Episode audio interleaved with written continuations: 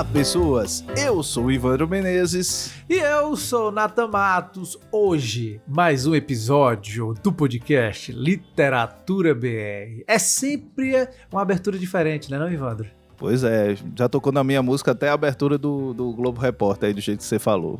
Ave Maria, Deus me livre. A gente podia começar, a gente podia fazer isso, pegar uns episódios, uns desenhos dos anos 90, umas músicas assim, e aí começar, tipo assim, enquanto, enquanto tu fala assim, olá, eu sou Ivandro Menezes, começar assim, Spider-Man, Spider-Man.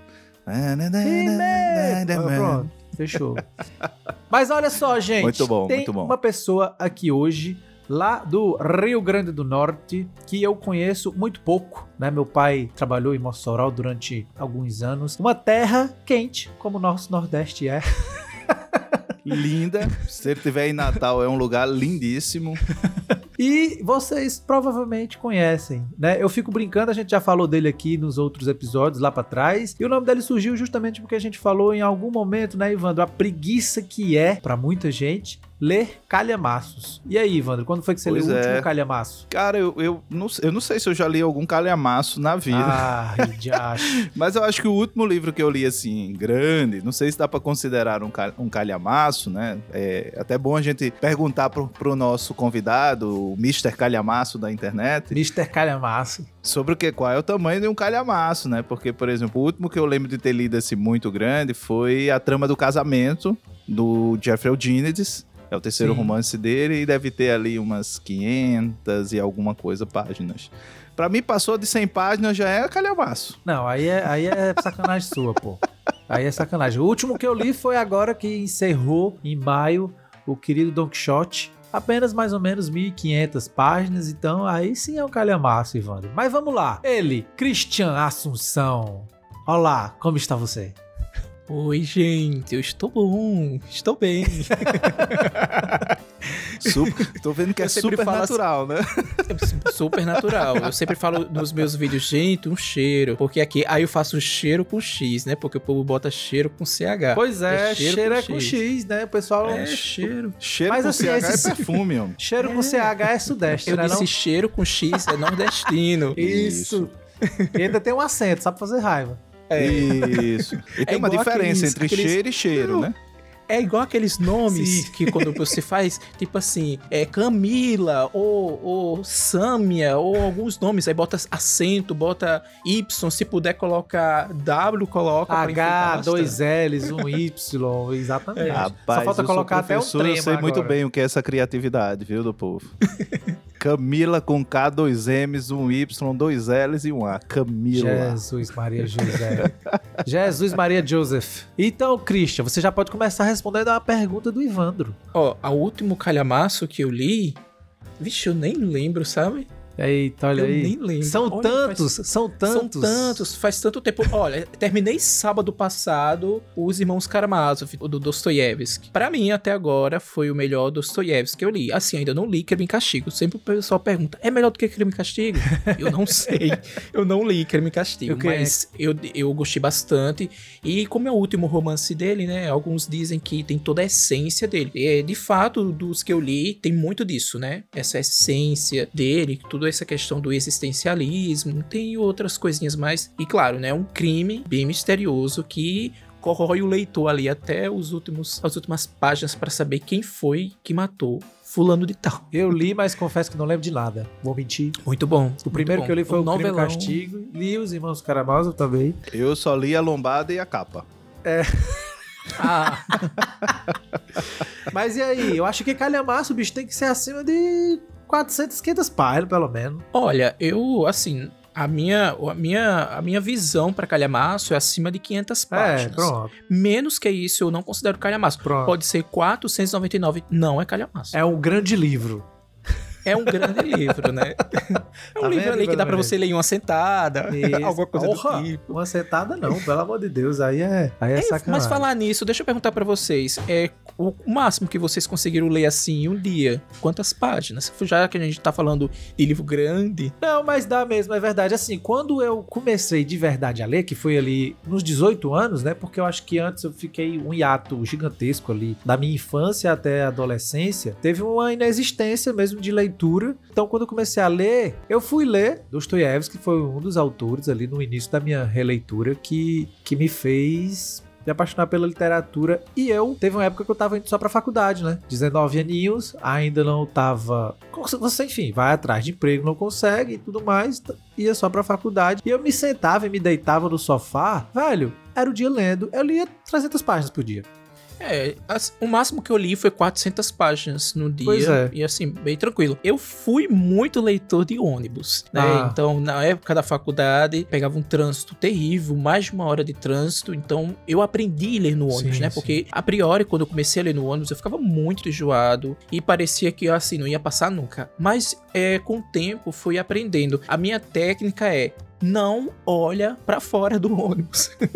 não olha, não olha, não Sim, fica sim. vendo as coisas passando, porque isso pra mim é o que tava fazendo ficar enjoado, né? Mas eu fui muito leitor de ônibus, terminei, eu acho que It e a coisa, né, do Stephen King, é assim, terminei. eu li no primeiro, primeiro semestre da faculdade. Eu eu li nunca li. Stephen King. Quem Cara, leu ele quase gosta, tudo foi ele o Roberto. gosta de calhamaço, né, o Stephen King. Eu lembro que o último dele Sim. que eu li, assim, que era calhamação, foi o Saco de Ossos. Que é um romance dele ali, da, daquela fase dele que é considerada a fase mais é, ruim, né? Ali no, no final Uhum. dos 90 para início dos 2000. É, e é gigantão, assim. É, depois eu acho que ele lançou Sob a Redoma. Eu acho que ele é muito prolixo, sabe? Ele enrola Cara, muito, mas eu eu, ia acho falar que a mesma coisa.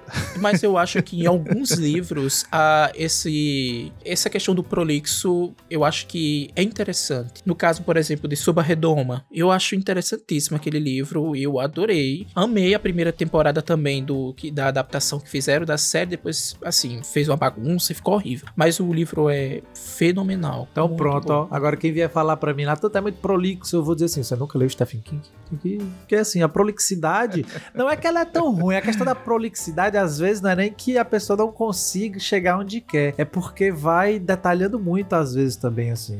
Não, e eu, Mas- também, eu também acho que prolixidade, só um, um adendo aqui, também não é um problema só dos calhamaços. A gente tem romances muito curtinhos, Sim, pequenos, sim, que sim, também. Assim, tem trechos É que você diz, nossa, que É negócio verdade. desnecessário. E a outra coisa, eu sempre falo um negócio que às vezes as pessoas levam pro lado pejorativo, que eu digo que tamanho não é documento. Por quê? Porque, por exemplo, os livros do Ruiz Zafón, né? Carlos Ruiz Zafón, Sim, sim. aqueles, acho que é espanhol, né? Ele, eu não eles não são grandes. Pra mim, eles não são calhamaços. Aham. E eu não consigo ler De tão prolixo que é. Não é pro... Não sei o que se é prolixo, mas é muito li. interessante. Eu gosto bastante. Mas é porque é uma narrativa que é muito lenta pra mim. E é todos os livros, até os mais fininhos. Um dos livros meus favoritos do Zafon é Marina. Eu gosto muito, mas demorei muito para ler aquilo. Muito. Sim, sim, sim.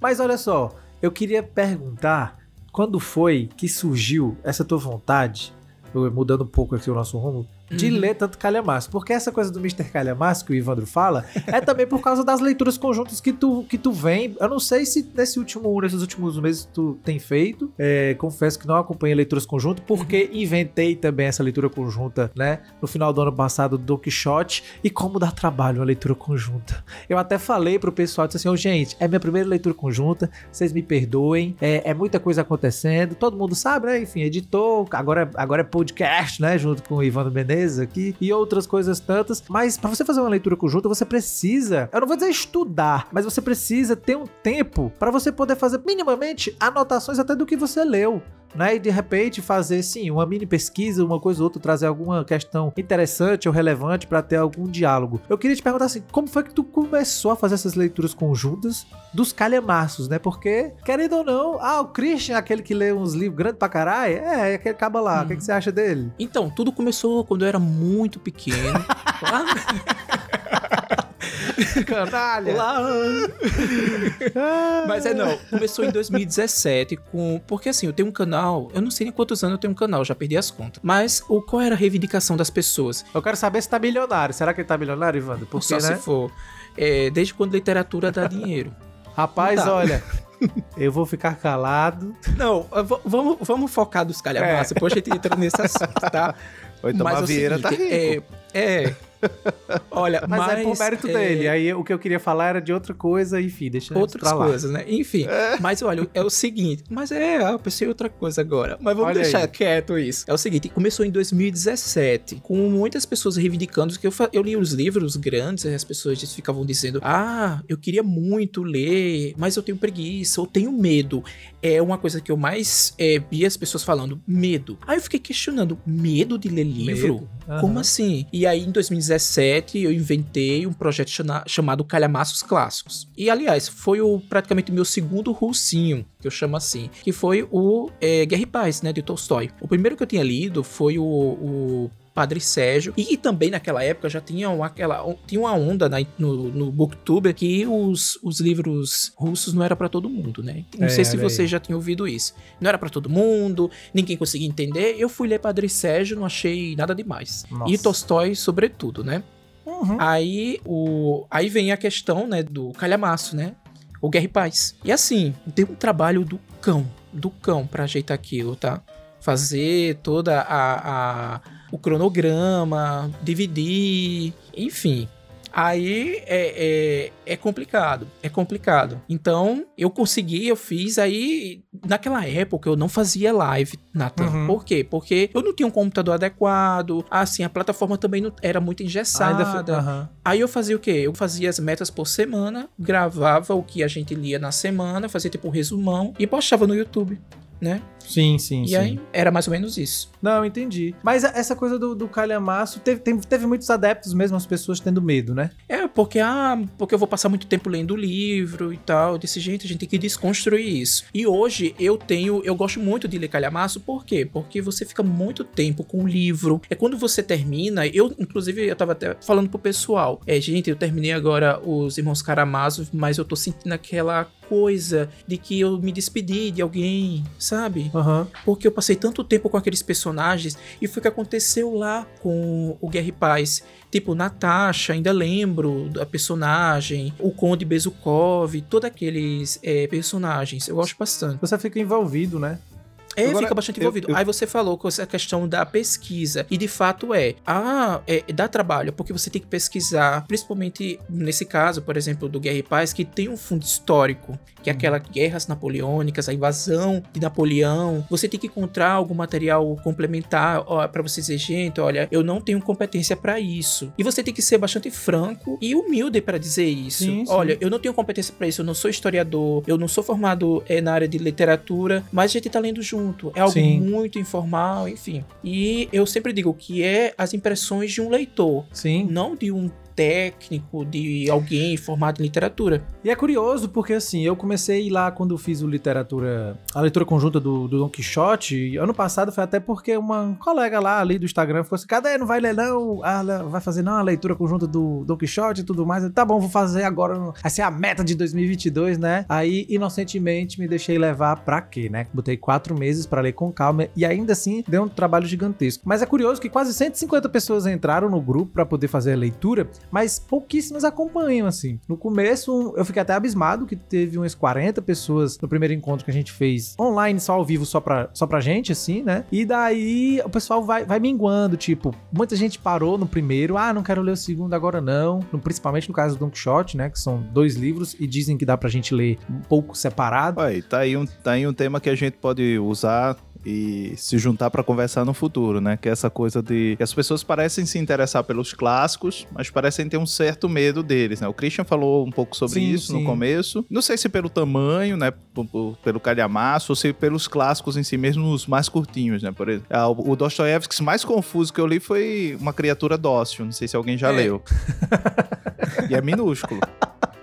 Ivandro, mas eu acho que nem seja a questão do tamanho, porque existem clássicos bem curtos que as pessoas têm medo. Eu acho que esse nome, clássico, e se for a questão mais ainda de for, por exemplo, um autor como Goethe, né? Aí, ah, um clássico de um, de um autor como Goethe, né? E ele vem essa questão toda é do, ah, foi o cara que criou Fausto. Aham. Então você já vai.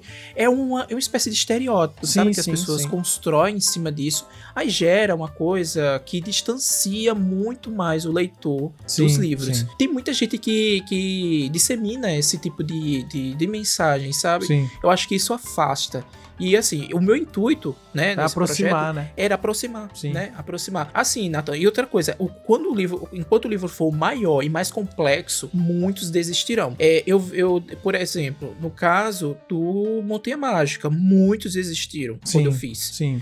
E depois veio a questão daquela série lá, do Tempo e o Vento, do Veríssimo, né? Que é Aham. gigantesco. Muitos só leram o primeiro, o primeiro volume, É. que é aquele do continente. São, são sete volumes, né? Eu acho. São sete. É, pois é. É, muitos abandonaram. Sim, sim. A- hoje em dia são três, né? Porque eles condensaram, Condensaram, né? três calhamaços. Mas aí as pessoas abandonaram. Ah, depois eu vou pegar o outro. Depois, eu vou e acaba ficando. Não, é a mesma coisa que aconteceu lá no Eu Quixote. não gosto. Eu, olha, eu não gosto. Quando eu pego esse tipo de série, eu gosto de ler de uma vez. Sim, de uma vez, De uma vez. Ah, E eu vi, e eu, assim, as pessoas que me acompanharam na época também sentiram isso que vale a pena ler tudo de uma vez, porque é uma saga de uma Com família. certeza. Se você é, lê depois, você perde o ritmo, você quebra, você já não lembra É, é, já quem se é perdeu. de tal. Já se perdeu. Então, Mas ó, a gente chegou até aqui e eu vou continuar essa conversa daqui a pouco, porque a conversa tá tão boa, a conversa tão boa, Ivandro Menezes, que a gente daqui a pouco tá chegando aos 20 minutos do podcast e a gente não fez nosso jabazinho, então a gente tem que fazer nosso jabá. Vamos lá pro jabá? A gente volta daqui a pouco. Pra quem não sabe o que é jabá, meu povo,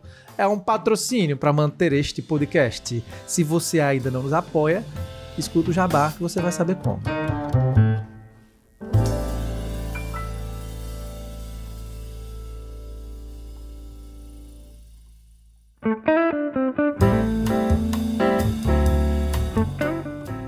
Bem, Natan, eu desconfio que esse jabá é sobre uma coisa peluda, com garras afiadas. Mas a gente não vai falar de você não, Ivandro. Como assim?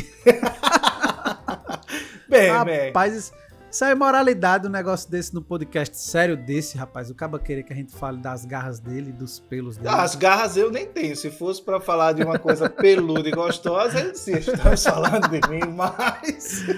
Então vamos falar de quê?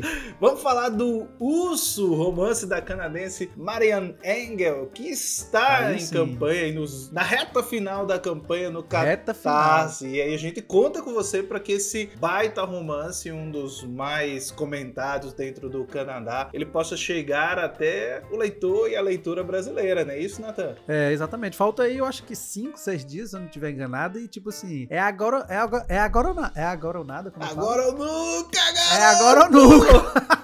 é agora ou nunca, meu amigo. Ou vai ou racha, tá ligado? Assim, tem que chegar no máximo que a gente puder, porque é uma campanha que foi feita flexível, né, Ivan? Pra quem não sabe, o Catarse lá tem a modalidade de tudo ou nada, ou a campanha flexível. A gente deixa, escolheu a flexível porque vivemos no momento em que, economicamente falando, nosso país não vai bem. Então, a gente queria fazer esse livro para quem conseguisse apoiar a gente. E a gente tem certeza que quem puder apoiar e fizer ali a compra, né, antecipada desse romance que tem a tradução do Bertone Licarião, né, Evandro Menezes? Isso, apresentação do Tony. E uma, de- detalhe, a Apresentação da Dia Nobre. lindona, a apresentação da Dia Nobre e orelha da vencedora do prêmio Jabuti na categoria Contos, a Monique Malcher. Então, assim, Exatamente. a gente então, tá quem receber esse livro A gente tá caprichando. Vai gostar, exatamente. Lembrando que uma das recompensas é poder participar da leitura conjunta do livro.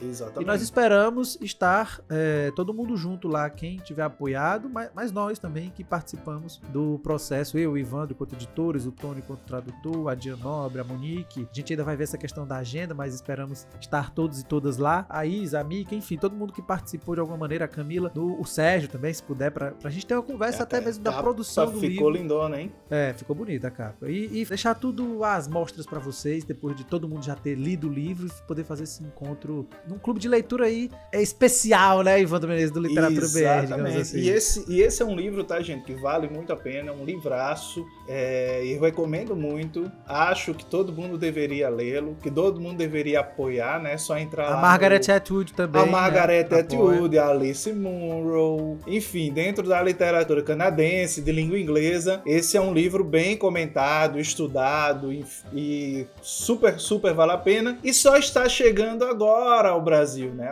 Alguns anos depois da, da sua Isso. publicação, ele foi vencedor do principal prêmio de literatura do Canadá cuja a comissão julgadora estava Alice Munro, faz parte de um movimento que é o chamado Gótico Sulista de Ontário, né? E aí Olha eu aí. acho que vale super a pena dar uma conferida nesse livraço que é o Urso. Com certeza. E aí, pra apoiar, faz o quê, Nathan? Aí vai, vai na descrição do vídeo, ou do vídeo, olha ele aí, tô confundindo todas as redes agora, do podcast, Ah, ou então vai aí no. Catarse, você pode procurar o perfil do Literatura BR, escrevendo, né, Literatura BR, ou então escrevendo Urso, vai aparecer lá a campanhazinha pra poder apoiar, e é uma história de uma bibliotecária que vai Isso. cuidar ali de uma, de uma biblioteca particular e acaba encontrando, né, um urso, evidentemente, como diz o título aí, esse título não é uma metáfora, mas essa relação E aí é que rola entre os essa 50 mulher- tons de cinza. e o urso, a gente vai poder ter várias outras conjecturas aí pra poder discutir. Então, simbora nós. Vamos, vamos, vamos pro resto do episódio, porque se deixar aqui o Evandro Vamos fica lá. nesse romance o resto da vida. Apoie Urso, www.catarse.me barra. É isso aí. Um abraço!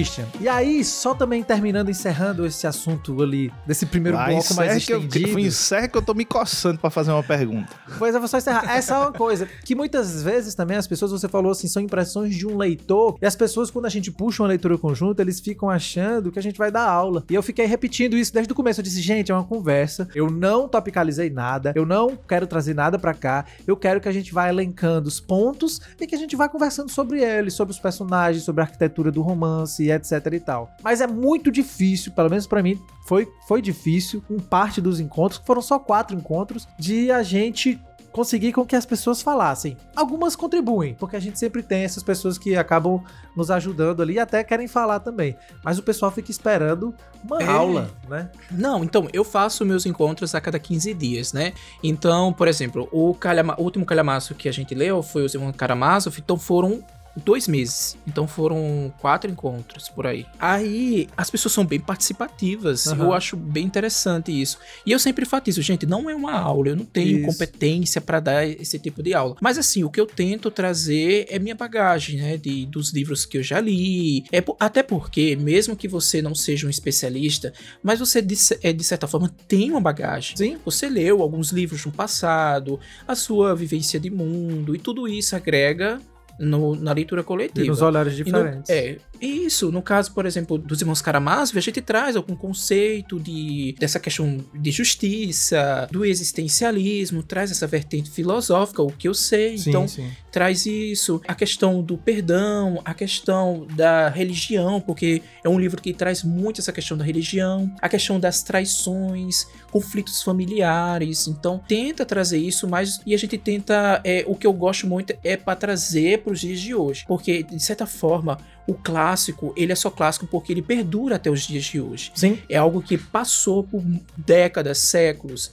E estamos aí, ainda ele continua um clássico e ele traz essa mensagem. E essa mensagem, será que ainda é tão contemporânea? E aí a gente tenta trazer isso, né? Um, um livro que gerou muito debate, porque teve essa questão muito do racismo, e algo que me incomodou muito é aquele livro é, do E o Vento Levou, da Aham. Margaret Mitchell, né? Sim. É um livro que me incomodou demais, demais, demais, demais, porque a forma como eles tratavam, né, os negros naquela época da Guerra Civil Norte-Americana. Então a gente traz muito isso para os dias atuais. Claro, tem um outro conceito que a gente não pode ler, assim, na minha visão. Não podemos ler esses clássicos com a mente de hoje. Eu acho que a gente pode sim trazer um pouco para os dias atuais. Porque, gente, isso foi escrito há séculos. Vai parando por aí, séculos. porque senão não vai dar certo esse episódio, aí vai virar 3, 4, porque isso aí é um assunto que já é outro episódio, tá vendo? Como sempre, nasce. Não, eu só queria, então, só queria dar uma pincelada, porque assim, se a gente for ler esses clássicos com a mente de hoje, que muitos É. leem com a mente de hoje, é complicado, porque A gente pode vai- fazer sim uma crítica. Eu vi, É. eu vi recentemente uma pessoa é, que não vale a pena citar fazendo uma crítica de um determinado é, livro de uma determinada pessoa que, é, tipo, não cabia de maneira Uhum. avulsa você jogar, é, se você, você bombardear de maneira equivocada, eu acho, né? Porque quem tá acompanhando, muitas vezes o influenciador ou influenciadora que tem muito seguidor, vai nessa vibe, saca? Sim, E, sim. e é um perigo Cara, eu- muito grande. Eu acho que aí entra a questão do. Aí sim entra a questão da gente saber minimamente um pouquinho de teoria. Porque isso que Sim. você tá falando já é um começo de teoria literária, entendeu? Sim. Então. No caso, por exemplo, de livros, a gente leu Jane Eyre, de Charlotte Brontë, que é um romance vitoriano. Aí, qual é o conceito de tudo aquilo? Como é que as mulheres eram tratadas na, na era vitoriana? Então, tem tudo isso, né? Inserido. Então, enfim, é um outro tema para um outro episódio. Não, Mas esse aí, esse é- aí é dá, dá- Eu acho que esse daí dá até pra gente fazer uma live no YouTube. Só colocando é minha pessoal, pitada, um minha pitada é de, de pimenta aqui nesse, nesse ponto, eu acho que a, a lógica não é que é proibido que você faça uma crítica. Mas o problema é essa crítica ser baseada em um tipo de cultura ou de postura de cancelamento, né? Você não tá fazendo uma crítica ao autor, você quer cancelar o autor como se o autor tivesse que necessariamente contemporaneizar com as questões de agora, do agora, né? ou com a mentalidade do agora, ou com a cultura do agora. A gente tem que lembrar que alguns desses autores, alguns dessas escritoras, elas estavam dentro de um universo em que é, mulheres estavam postas ali como sendo um segundo sexo, que muitas vezes elas estavam dentro de um sistema que era um sistema escravocrata, enfim, era o seu tempo, a sua época. Não tem como você questionar isso, né? Ou, ou É acreditar cultura, que isso é não pode ser problematizado. Né? patriarcado, né? Sim, Exatamente. É uma cultura do patriarcado. E aí tem Exatamente. uma coisa bem interessante, Ivandro, que você tocou aí, que eu me lembrei, eh, lendo esses livros vitorianos, por exemplo, as mulheres casavam muito cedo, né? Então, 15 anos. Aí a gente diz: caramba, é uma criança. Mas aí a gente fica pensando: será que naquela época o conceito de criança seria nessa idade? Será que dessa idade já seria considerada? De modo adulta? nenhum, né? A, Aham. a própria Então, ideia a da gente- adolescência, a adolescência tem menos de Não, 100 mas é- anos, né? mas Você é saía da, que- da, da infância pra fase adulta. E ser criança tinha uma ideia de que ser criança, Sim. a criança era um mini adulto, né? Eu, É, eu isso acho acho- existiu, né? Mas é assim, É, isso não pode validar que. Aí é, é por isso que eu digo assim: tem que ver das duas percepções e dizer o que É. que acontece. sabe o que eu acho que é o problema, Nathan? Que às Evandro, vezes para eu- de eu falar dessas coisas, porque vai dar merda Não, aqui. Porque tu não é? tem espaço mais pra falar. O episódio tá acabando. o pessoal vai a te minha pergunta eu nem fiz, vai ter que, a minha pergunta vai ter que virar um outro, um outro tema que era pra, pra- porque a gente falou muito sobre os calhamaços que são clássicos. E eu queria Ah. falar um pouco sobre os calhamaços contemporâneos, né? Que existe alguns, Graça Infinita tá aí pra, pra nos lembrar É. disso, né? Então a gente também tem alguns calhamaços contemporâneos. E aí eu queria conversar um pouco, mas aí fica de gancho pra um próximo episódio. A gente, né, chamar o Christian aqui novamente pra gente falar sobre calhamaços contemporâneos. Mas ainda dá pra Gente, citar esse- alguns, é- é, alguns É, calhamaços. esse, esse, esse podcast tá muito curto. A gente tem que falar aqui uma hora, duas Pois horas. então, faça o seguinte, faça o É favor, Por isso que o ajude. pessoal Faça tem... propaganda lá no seu YouTube, no seu, no seu, no seu Instagram, diga assim: escutem e apoiem o podcast de literatura mais ficar mais divertido do longo, Brasil. A gente quer chegar longo. nos 45 minutos, a gente não quer nem fazer uma hora, porque a gente acha que 30 minutos dá vontade de escutar mais, mas se for uma hora, cansa. Então, 45 minutos vai ser o que a gente quer atingir. Mas deixa, eu- deixa eu só responder a, a, a- pergunta de Evandro. Essa questão dos calhamaços contemporâneos. Enfim, eu tinha feito meu projeto para calhamaços clássicos, mas eu já sondei com o pessoal, disse, gente, a gente tem que partir para os contemporâneos, porque daqui a pouco os clássicos vão esgotar, né? Os que a gente quer ler, né? Porque nem todo clássico a gente quer ler. Tem alguns clássicos que a gente não, não vai ler. Mas, tipo, eu já cogitei com o pessoal, inclusive agora para essa feira da, da Unesp, que tá rolando, eu já disse, gente, compre Graça Infinita. Vamos ler Graça Infinita, viu? Vamos ler. Coincidentemente É o- aí, ó, Ivan. Olha aí. É, é um livro denso, mas, enfim, temos que tirar esse medo. Sim, com Eu- É um livro o grande, só, o grande gente. representante do romantismo histérico, do, do realismo histérico, aliás, que é é. uma Temos que uma ler, vertente. temos que ler. Vamos, vamos ver o que, que os contemporâneos vão nos trazer aí.